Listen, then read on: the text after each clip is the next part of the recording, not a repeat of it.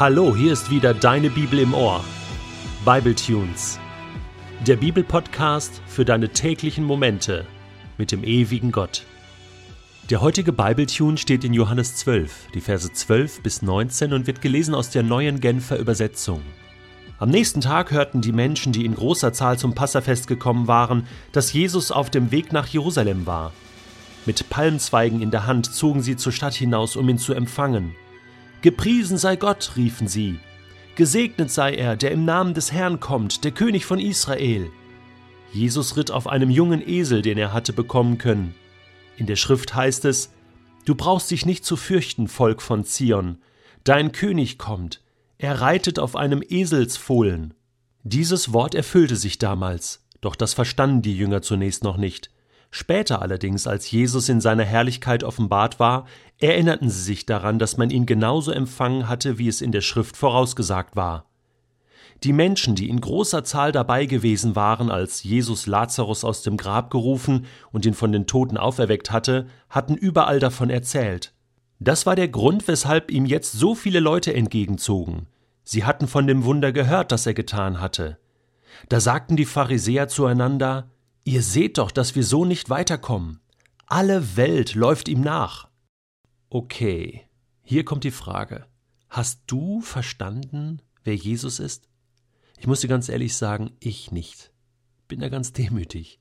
Jesus ist einfach zu groß. Ich habe nicht bis ins letzte kapiert, wer Jesus eigentlich ist. Jesus ist zum Beispiel Schöpfer von Himmel und Erde. Gleichzeitig ist er ganz Mensch. Er ist auf der einen Seite der Menschensohn, er ist aber auch Gottes Sohn, er ist aber auch Messias. Hä? Er ist ganz Gott und ganz Mensch. Er ist vom Himmel, total himmlisch, aber auch total geerdet. Er kommt auf einem Esel geritten, ganz demütig, und in der Offenbarung heißt es, er kommt auf den Wolken. er kommt auf ein Pferd geritten, wie ein König. Beides mal königlich. Einmal auf dem Esel, einmal auf einem Pferd. Jesus wird als das Lamm Gottes bezeichnet, gleichzeitig ist er der Löwe von Juda. Die Dimensionen von Jesus sind so unglaublich groß, dass wir als Menschen mit unserem begrenzten Verstand ständig in einem Dilemma sind. Sobald wir uns auf eine Seite schlagen und sagen, jetzt habe ich Jesus verstanden, so ist Jesus, müssen wir schon wieder sagen, okay, ähm, das heißt aber nicht, dass Jesus nur so ist. Er kann auch anders.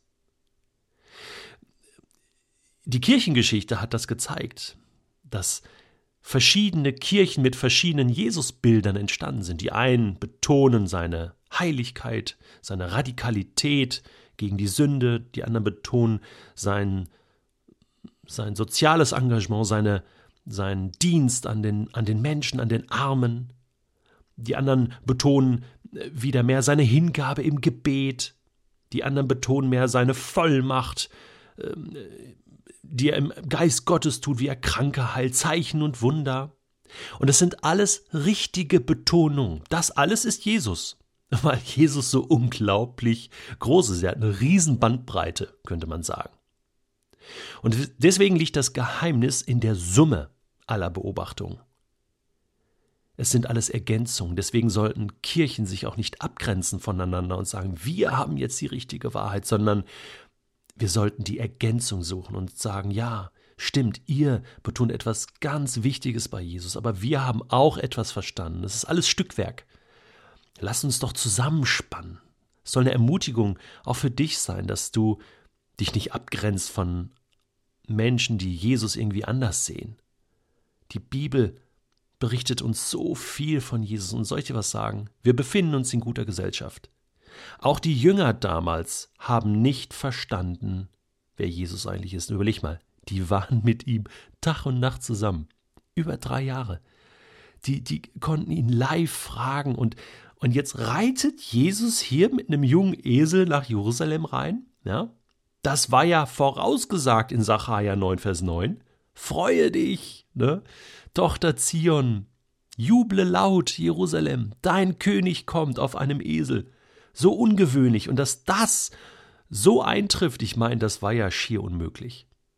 Gut, man kann sagen, Jesus hat heimlich Altes Testament gelesen, ja, den ersten Teil der Bibel und gesehen die Prophetie, okay, komm, ich mach das jetzt mal, ne? Klau mir einen Esel, reite da rein und mach hier einen auf Messias. Okay, könnte man vermuten. Nur die Reaktion des Volkes, das kannst du ja nicht machen. Ja, dass die jetzt auch noch laut jubeln, gepriesen sei der, der kommt und so weiter. Nein, nein, nein. Und du hast hunderte von anderen Szenen im Leben von Jesus, wo, wo Prophetien sich erfüllen, und zwar wortwörtlich. Und die Jünger erleben das live mit. Ich denke so manchmal, wenn ich das erleben würde, Mensch, ich würde auch glauben und Jesus nachlaufen. Ja, denkste, was hab ich schon alles erlebt mit Jesus? Wie viel Wahrheiten hab ich schon verstanden und, und trotzdem habe ich manchmal noch so Mühe, weil Jesus so anders ist. Weil manchmal kommt mir Jesus so vor, auch in dieser Welt, als wenn er noch auf dem Esel wäre. Er lässt das Leid in dieser Welt zu. Er greift nicht ein, er kämpft nicht, er zieht nicht das Schwert und kämpft gegen böse und korrupte Regierungen. Er ändert nicht die sozialen Missstände, er, er, Jesus stirbt in dieser Welt jeden Tag. Weißt du wo? Da, wo Christen verfolgt werden und um ihres Glaubens willen sterben, da stirbt Christus. Demütig reiten auf einem Esel Könige und Königinnen, Prinzessinnen und Prinzen Gottes sterben in dieser Welt jeden Tag. Das halte ich fast nicht aus.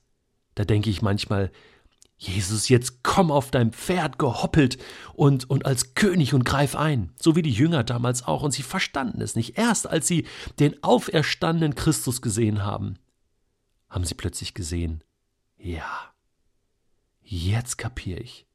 Jesus ist König und er regiert aber ganz anders, als wir das gedacht haben. Er regiert vom Himmel her. Er regiert ganz sanft und demütig.